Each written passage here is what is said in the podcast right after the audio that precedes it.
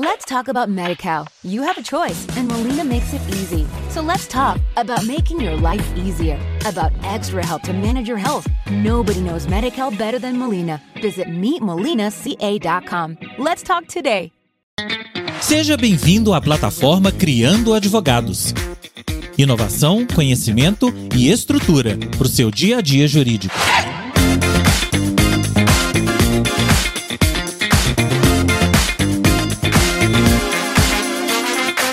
Fala galera, bem-vindos a mais um episódio da nossa plataforma Criando Advogados. Mais uma semana, mais um episódio. E hoje nós vamos falar de um episódio que semana após semana, caixinha de pergunta após caixinha de pergunta, sempre vem o mesmo questionamento: como precificar meus honorários? Como colocar preço no meu trabalho? Como fazer com que o cliente aceite a minha proposta? Qual o valor correto que eu devo investir? Enviar para que ele aceite, né, para que ele realmente se torne o meu cliente. Esse é um assunto muito delicado, um assunto que muita gente tem dificuldade na hora de realmente colocar valor, né, colocar o preço naquilo que vai ser realizado. Eu falo muito no escritório sobre isso. Eu particularmente gosto muito desse assunto. É, é algo que desde o início eu me interessei em estudar, em aprender, em me preparar e acredito que grande parte do sucesso e do êxito do nosso escritório vem em atenção a esse detalhe. E eu queria te fazer pensar sobre isso também. Existe um triângulo, né, basilar no momento de tomar essa decisão, que por óbvio vem através da tabela da OAB, né, a, tabela que a Ordem dos Advogados do Brasil, dentro de cada estado, fornece para que os advogados realizem a consulta de preço, para que eles consigam ter uma base mesmo para começar o trabalho, mas também passa pela capacidade econômica do cliente, é, o que difere muito num caso do outro, né? Uma coisa que eu falo muito para as meninas no escritório, a gente tem o costume de atender clientes na demanda de inventários e é muito diferente a capacidade econômica de uma família para outra família, por mais que a tabela da ordem venha ali, né, com uma porcentagem em cima dos bens, mas às vezes uma família nem com aquele bem consegue arcar com aquela porcentagem que a tabela ditaria. Então, precisa passar sobre a ótica da capacidade econômica e termina no pilar da dificuldade da demanda, porque existem algumas demandas que a dificuldade é muito baixa e ela tem um valor extenso pela tabela da ordem e algumas demandas que têm o valor que na teoria a gente pode dizer que ele é relativamente baixo, mas existe uma dificuldade muito alta na demanda. E o que, que eu digo que é dificuldade? Não é a dificuldade técnica do aprendizado do direito. Isso também precisa de ser valorado, né? Você passou os seus cinco anos de graduação, sua especialização e por aí vai. É, existe essa dificuldade técnica, mas eu estou dizendo aqui a dificuldade temporal. Quanto tempo você vai levar para fazer esse trabalho? Será que ele é um trabalho que você vai realizar ele uma vez e protocolar aquela defesa e acabou? Ou esse é um caso que você vai acompanhar durante 5, 10 anos?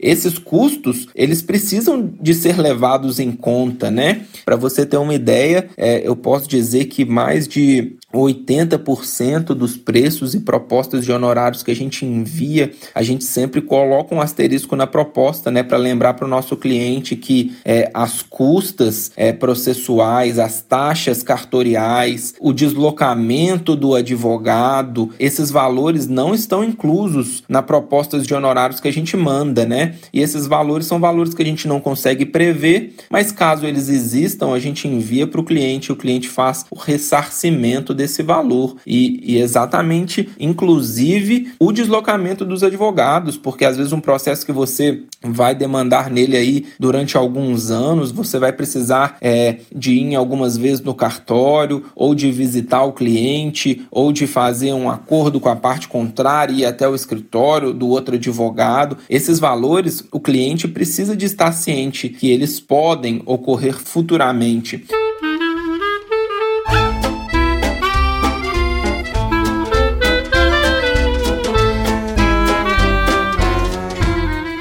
Mas voltando, né, para os pilares que sustentam a precificação dos honorários é exatamente isso. Muitas vezes a tabela da OAB vai te resolver, mas se a gente é, for atrás da capacidade econômica do cliente, será que esse cliente ele é um cliente que é, ele tem uma capacidade econômica maior? Então, será que eu consigo aumentar um pouco o valor do meu ticket sobre esse serviço que eu vou realizar em virtude da minha capacidade técnica? É, eu avalio de tudo, gente. A, a minha reunião inicial, as perguntas que eu faço para o cliente, desde aonde você mora, é, perguntas sobre a família, sobre alguns hábitos dele, sabe? Aquela, aquele bate-papo, aquela conversa que às vezes pode parecer fiada no início de uma reunião, mas eu sempre tenho um interesse atrás daquilo, que é saber realmente é, o estilo de vida daquele cliente para que eu possa ter mais segurança na hora de precificar, né? Às vezes o cliente, é, eu consigo extrair algumas informações, é, qual foi a última viagem dele, para onde foi, é, se ele comprou algum bem recentemente, né? É, se a empresa está em dia com os tributos, os contratos, os funcionários, é, ou coisas semelhantes que, que me levam a ter uma segurança. Ah, esse é um cliente que eu consigo cobrar um pouco mais caro, ou então não, esse aqui é um cliente que se eu cobrar o preço da tabela da OAB, ele não vai ter condições de pagar ou então até para verificar questões um pouco mais subjetivas, como é, aqui em Minas Gerais mesmo, eu não sei se você que está me ouvindo é aqui de Minas, mas aqui em Minas o nosso cliente ele tem a mania de que de pechinchar o preço, de pedir desconto, né? Aquela famosa frase, é, quem não chora não mama. Aqui em Minas Gerais ela acontece frequentemente. Então, normalmente quando eu envio um valor na proposta de honorários, eu já envio até com uma margem é, para o cliente pedir o desconto, sabendo que eu, que eu vou reduzir aquele preço um pouco, porque é muito comum aqui em Minas, conversando com alguns advogados amigos, por exemplo, de São Paulo ou do sul do Brasil, eles me relatam que isso não é tão comum, que você costuma enviar um preço e ele é, pode até pedir para parcelar, mas ele não pede para abaixar o preço. No escritório, a gente teve até uma experiência é, nos últimos dois anos, a gente está atendendo um cliente de fora do Brasil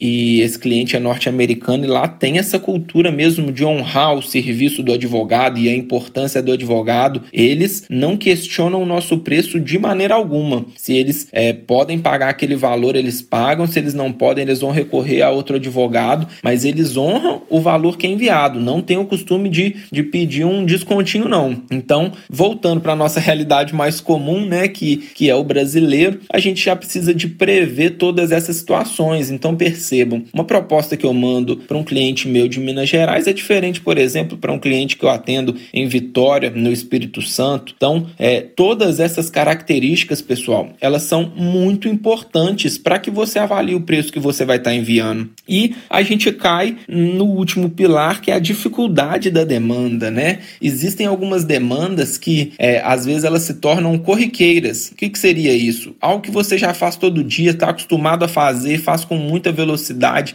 já sem medo de errar. Vou te dar um exemplo exemplo, no nosso escritório, nós temos um setor de registro de marca. Esse é um valor que é, alguns escritórios, até especializados em registro de marca, eles cobram um valor considerável para que se registre uma marca. E realmente eu concordo que deve ser cobrado um valor considerável para registrar uma marca. É um serviço muito importante, de uma dificuldade técnica relativamente alta. Contudo, quando você tem a praxe na demanda, né, quando você costuma fazer a demanda com habitualidade, você percebe que é, você vai diminuindo o tempo que você gasta para fazer aquela demanda. Eu lembro que uma vez eu realizei um registro que ele estava todo certinho, tinha todas as documentações, o nome da marca não era um nome tão complicado. Eu fiz aquele registro de maneira muito veloz. Eu comecei a perceber que por mais que era um serviço onde deve ser cobrado um valor considerável é, em virtude da importância, para alguns clientes que não tinham a capacidade econômica, eu poderia relativizar este valor. Por quê? Porque não era mais um serviço que me gerava uma dificuldade ou um gasto temporal muito alto.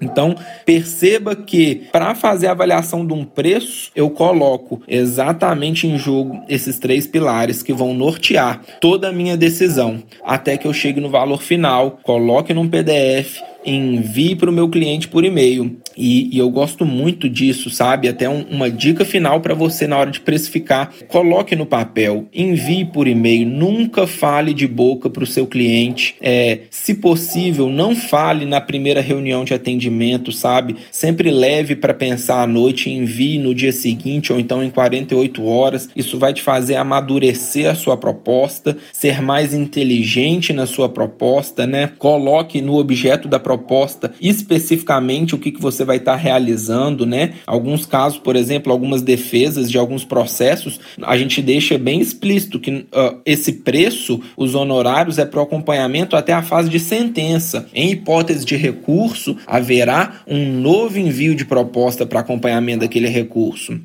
Enfim, pessoal, a precificação é algo subjetivo, mas é algo muito importante, sabe? Futuramente eu, eu quero criar um campo com vocês, eu quero trazer para vocês uma oportunidade onde a gente vai conversar sobre casos reais com valores específicos para que você entenda um pouco melhor, né? Eu não vou trazer isso para dentro desse podcast, porque senão é, ele seria um podcast de uma, duas, três horas e olhe lá, mas eu acredito que existe um amplo percurso para ser percorrido no entendimento do preço de cada demanda.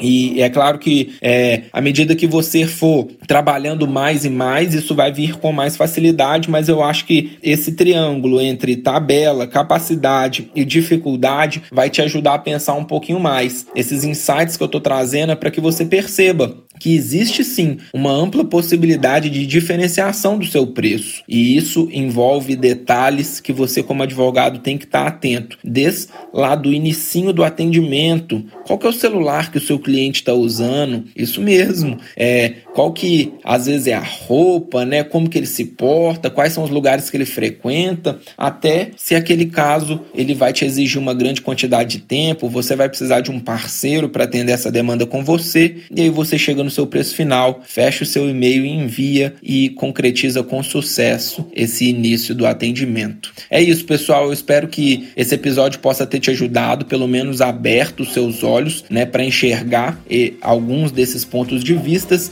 E futuramente eu vou trazer mais alguns detalhes é, sobre esse assunto que é tão importante. E vocês perguntam tanto e demandam tanto e com razão, porque nós estamos falando, né, de algo que é a nossa remuneração, é aquilo que faz com que a gente tenha a possibilidade de continuar atuando. Então é isso, pessoal. A gente se vê na próxima semana com mais episódios para vocês aqui no Criando Advogados.